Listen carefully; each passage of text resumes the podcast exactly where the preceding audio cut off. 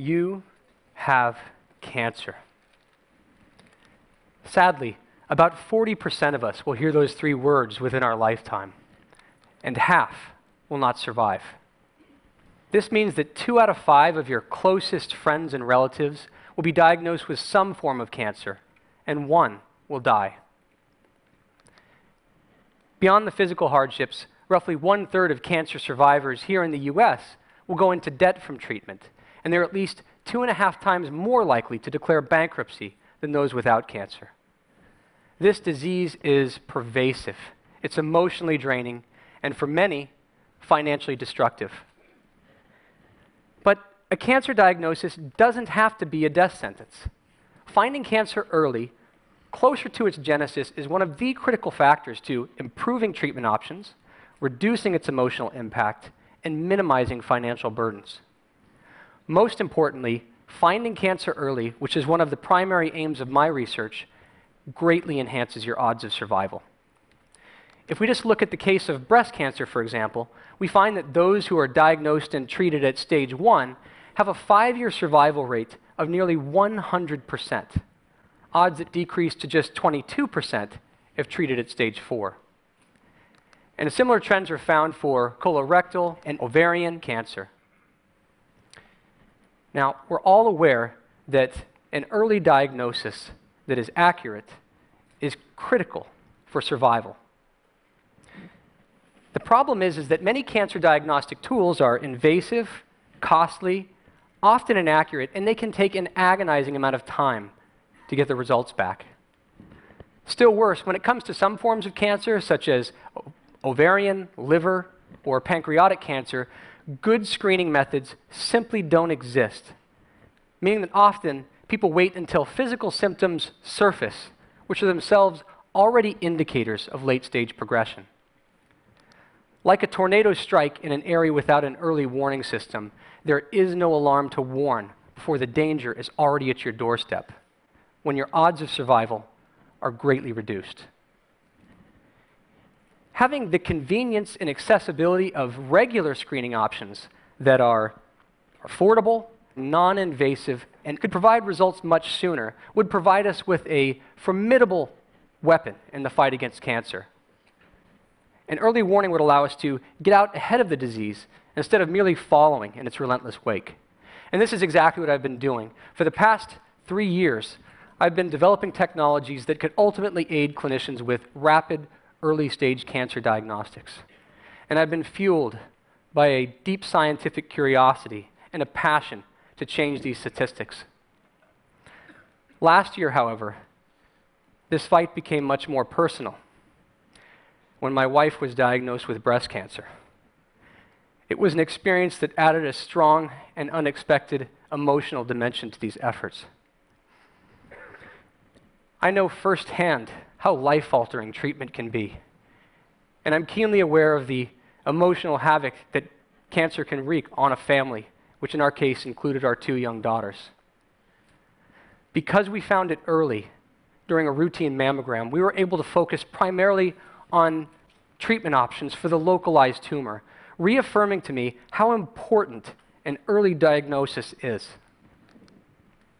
Unlike other forms of cancer, mammograms do offer an early stage screening option for breast cancer. Still, not everyone has this done, or they may develop breast cancer before the middle age recommendation for having a mammogram. So there's still a lot of room for improvement, even for cancers that do have screening options, and of course, considerable benefits for those that don't. A key challenge then for cancer researchers is to develop methods that make regular screening for many types of cancers much more accessible. Imagine a scenario where during your regular checkup, your doctor can take a simple non-invasive urine sample or other liquid biopsy and present you with the results before you even leave the doctor's office. Such a technology could dramatically reduce the number of people who slip through the net of an early stage cancer diagnosis. Now, my research team of engineers and biochemists is working on exactly this challenge. We're working on ways to frequently activate an early stage cancer alarm by enabling regular screenings that would start when a person is healthy so that action could be taken to stop cancer the moment it emerges, and before it can progress beyond its infancy. The silver bullet in this case are tiny vesicles, little escape pods regularly shed by cells called exosomes. Exosomes are important biomarkers that provide an early warning system for the development of cancer. And because they are abundantly present in just about every bodily fluid, including blood, urine, and saliva, they are extremely attractive for non invasive liquid biopsies. There's just one problem an automated system for rapidly sorting these important biomarkers is not currently available. We've created a technology that we call NanoDLD that is capable of precisely this automated exosome isolation to aid rapid cancer diagnostics. Exosomes are the newest early warning weapon, if you will, to emerge on the liquid biopsy front, and they are really, really small. They measure just 30 to 150 nanometers in diameter. This is so tiny that you could fit about a million of them into a single red blood cell. That's roughly the difference between a golf ball and a fine grained piece of sand. Once thought to be little bins for unwanted cellular waste, it has been found that cells actually communicate by producing and absorbing these exosomes, which contain surface receptors, proteins, and other genetic material collected from their cell of origin. Now, when absorbed by a neighboring cell, exosomes release their contents into the receiving cell and can set in motion fundamental changes in gene expression. Some good, and this is where cancer comes in, some bad. Because they are clothed in the material of the mother cell and contain a sample of its environment, they provide a genetic snapshot of that cell's health and its origin. All of these qualities make exosomes invaluable messengers that potentially allow physicians to eavesdrop on your health at the cellular level.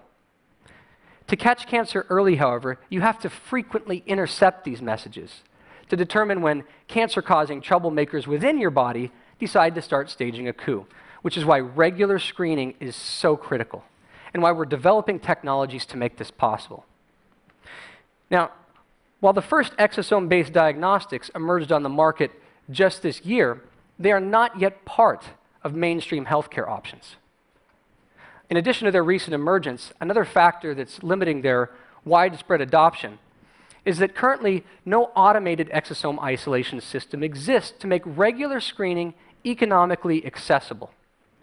The current gold standard for exosome isolation includes ultracentrifugation, a process requiring expensive laboratory equipment, a trained lab tech, and about 30 hours of time to process a sample.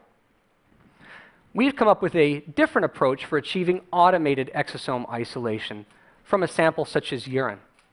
We use a chip based continuous flow separation technique called deterministic lateral displacement. And we have done with it what the semiconductor industry has done so successfully for the past 50 years we shrunk the dimensions of this technology from the micron scale to the true nanoscale. So, how does it work? In a nutshell, a set of tiny pillars separated by nanoscopic gaps are arranged in such a way that the system divides the fluid into streamlines, with the larger cancer related nanoparticles being separated through a process of redirection from the smaller, healthier ones, which can, in contrast, move around the pillars in a zigzag type motion in the direction of fluid flow. The net result is a complete separation of these two particle populations.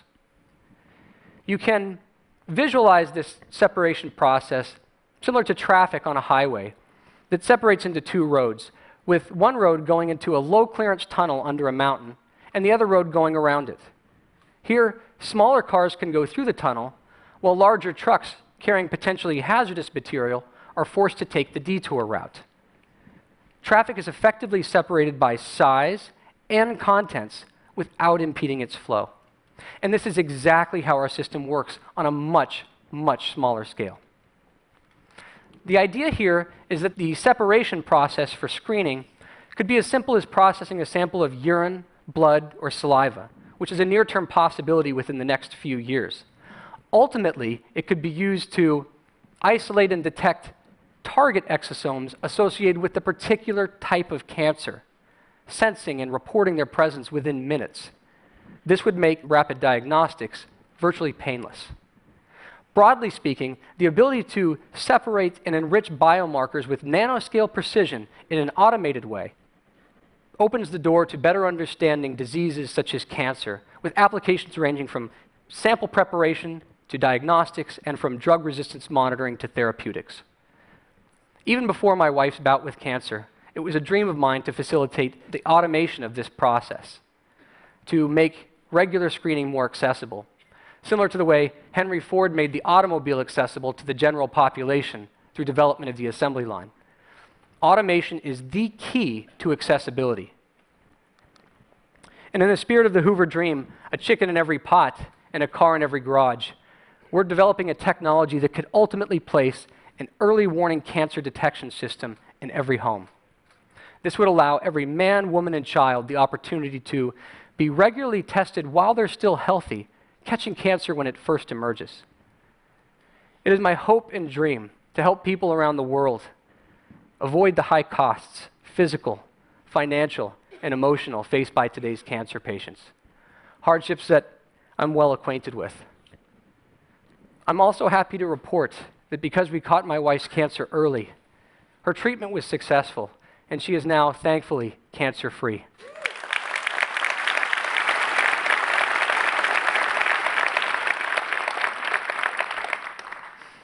It is an outcome that I would like to see for everyone with a cancer diagnosis.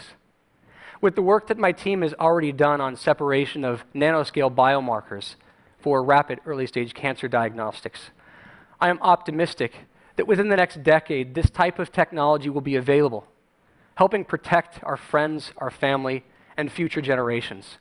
Even if they are so unlucky as to be diagnosed with cancer, that early stage alarm will provide a strong beacon of hope. Thank you.